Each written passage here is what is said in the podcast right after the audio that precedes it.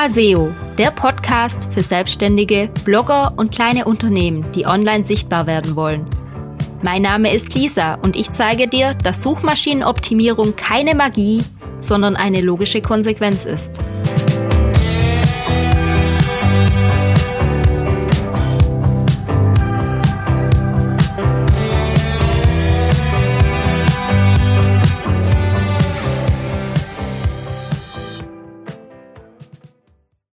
Hallo, ich grüße dich zu dieser neuen Podcast-Folge. Ich habe dir heute mal ein paar Schlagzeilen mitgebracht, über die ich gerne mit dir reden möchte. Sind Google-Suchergebnisse schlechter geworden? Deshalb wird die Google-Suche immer schlechter. Google-Suchergebnisse werden immer schlechter. Google soll immer schlechter werden und das ist vielleicht der Grund dafür. Wird die Google-Suche immer schlechter? Na, wird sie immer schlechter? Was ist deine Meinung? Also ich persönlich bin der Meinung, dass die Google-Suche immer noch sehr gut funktioniert, nur eben, dass die Inhalte immer schlechter werden. Wir müssen uns mal kurz anschauen, wie die Google-Suche eigentlich funktioniert.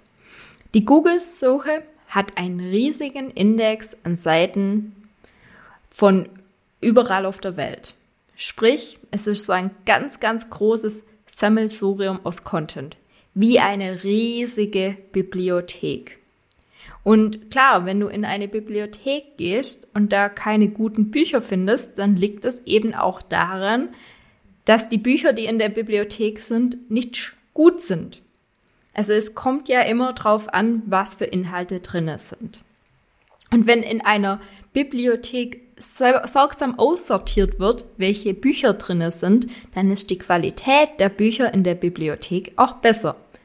Und wenn nicht sortiert wird, wenn jeder Hinz und Kunst, der gerade denkt, er könnte jetzt einen Roman schreiben und einen Spiegel-Bestseller verfassen, da sein Buch hinterlegt, dann ist die Qualität natürlich auch etwas schlechter. Wenn ich zum Beispiel in einen Buchhandel gehe, dann weiß ich, okay, da sind wenigstens irgendwelche Bücher von geprüften Autoren und die verkaufen sich auch. Wenn ich aber bei Amazon reinschaue, dann sehe ich da sehr, sehr viele Bücher, wo Rechtschreibfehler drinne sind, wo irgendwelche Leute selbst verlegt haben im Eigenverlag oder auch über dieses Amazon Publish Programm, wo keine guten Inhalte sind und dementsprechend sind dann auch die Bewertungen. Also, nochmal, um zum Punkt zu kommen. Es kommt immer auf die Inhalte an, die zur Verfügung gestellt werden. Und so ist es natürlich auch bei Google. Je besser die Inhalte zu einem Thema, desto besser die Antwort in der Suche, in der Google-Suche. Je schlechter die Inhalte, desto schlechter die Antwort in der Google-Suche. Jetzt denkst du bestimmt, ja, aber Moment mal, Google ist doch so schlau und hat einen tollen Algorithmus und kann schlechte Inhalte auch aussortieren. Ja, natürlich kann Google schlechte Inhalte auch aussortieren und das machen die auch. Aber wenn es nichts Besseres zu einem Thema gibt, dann kann es auch mal vorkommen, dass nicht ganz so gute Inhalte vorne rankommen. Und aktuell leben wir halt in einer Situation, wo jeder so ein bisschen mit der KI rumspielt. Es heißt Content, Content, Content, jeder muss veröffentlichen und die Leute sind auf den Trichter gekommen, dass wenn man der ChatGPT fragt, dass man ganz schnell ganz viel Content erstellen kann, den man veröffentlichen kann. Und dann wird es rausgeblasen und wir haben halt viel von diesem schlechten Content im Umlauf und irgendwas muss halt ausgespielt werden. Genauso die Tatsache, dass viele denken, SEO sei irgendwelches Keyword-Stuffing und äh, Dinge zu machen, die andere auch machen und dann funktioniert das ja schon gut. Und dann wird's aber nicht besser.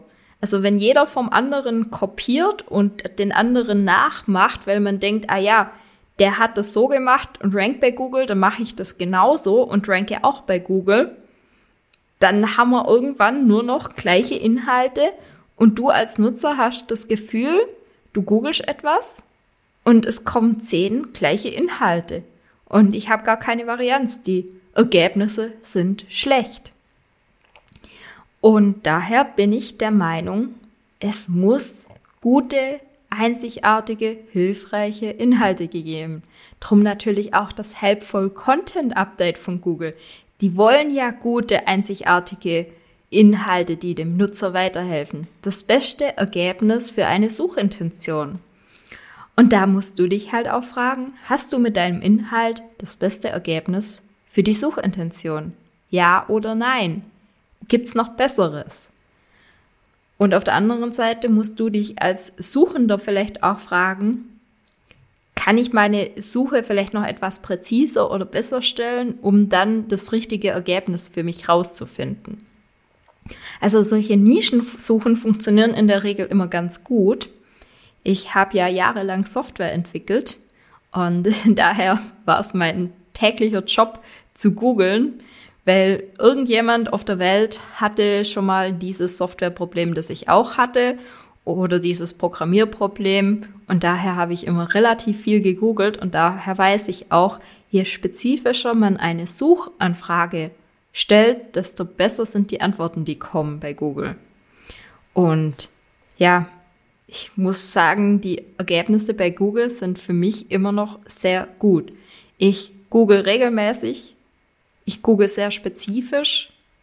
Ich google auch immer mal wieder noch so nerdige Themen, wo ich spezielle Probleme habe und kriege da meine Antworten. Daher bin ich der Meinung, dass der Google-Algorithmus noch sehr gut funktioniert, nur eben, dass er aktuell mit sehr vielen schlechten Inhalten zugeschüttet wird. Ich habe dir da auch mal ein Beispiel mitgebracht. Ich habe vor ein paar Tagen gemerkt, dass ich vielleicht noch was in Richtung SEO für Maschinenbau machen könnte und wollte einfach mal schauen, was gibt es denn da so auf dem Markt und habe dann einfach mal gegoogelt SEO Maschinenbau. Und ich war ganz schön erschrocken. Also zum einen waren da richtig dünne Inhalte, wo irgendwelche Menschen vorgestellt wurden und ein bisschen Text dazu steht, ein bisschen generischer und das war's und die ranken in den Top 10. Und zum anderen waren da auch so Seiten. Ich lese dir mal die Überschriftenstruktur dieser einen Seite vor. SEO für den Maschinenbau. Sichtbarkeit für Hidden Champions. Was versteht man unter SEO für den Maschinenbau? Definition von SEO für den Maschinenbau. Ziel von SEO für den Maschinenbau, Bedeutung von SEO für den Maschinenbau. Welche Vorteile hat SEO im Maschinenbau? Steigerung der Sichtbarkeit von SEO, SEO in Maschinenbauunternehmen und so weiter und so fort. Und so geht dieser Beitrag ewig und drei Tage gefühlt. Und die Texte, die sind 100 Pro mit der KI geschrieben, weil die sind so unpersönlich und so generisch, dass das gar nicht anders sein kann. Und in jeder Überschrift und überall versteckt sich dieses Keyword. Das heißt, da wurde noch Ultra Keyword Stuffing betrieben und das ist natürlich ein richtig schlechter Inhalt. Ich würde mich da als Kunde nicht abgeholt fühlen. Ja, und wenn sowas aber dann in den Top 10 rankt, dann heißt es für mich nicht, für mich nicht, dass Google schlechter geworden ist, sondern dass ich Potenzial habe. Du musst mal um die Ecke denken. Wenn du wirklich bei so einem spezifischen Thema nur schlechte Antworten findest, dann heißt es, dass Google einfach nichts Besseres im Index hat, was ausgespielt werden kann, aus verschiedenen Gründen. Ja, und dann kannst du zum Zug kommen. Und so habe ich das auch gemacht. Ich habe dann gleich mal eine Landingpage erstellt für SEO im Maschinenbau, habe da dann auch reingeschrieben, dass ich jahrelang im Maschinenbau Software entwickelt habe, dass ich die Branche kenne, also diese persönliche Note mit reingebracht. Habe auch gleich konkrete Angebote gemacht, wo ich denke, die können auch dem Maschinenbau helfen. Und was soll ich sagen? Nach vier Stunden war ich in den Top 10, zumindest mobil. Ja, ich weiß, meine Seite, die indexiert ziemlich schnell, weil ich wohl sehr gut bei Google angesehen wurde mit einfach mal SEO. Ich bin einfach schon eine Expertin in dem Gebiet und das zahlt sich auch aus. Das heißt, das passiert bei dir vielleicht nicht, dass du innerhalb von vier Stunden indexiert bist und in den Top 10 bist.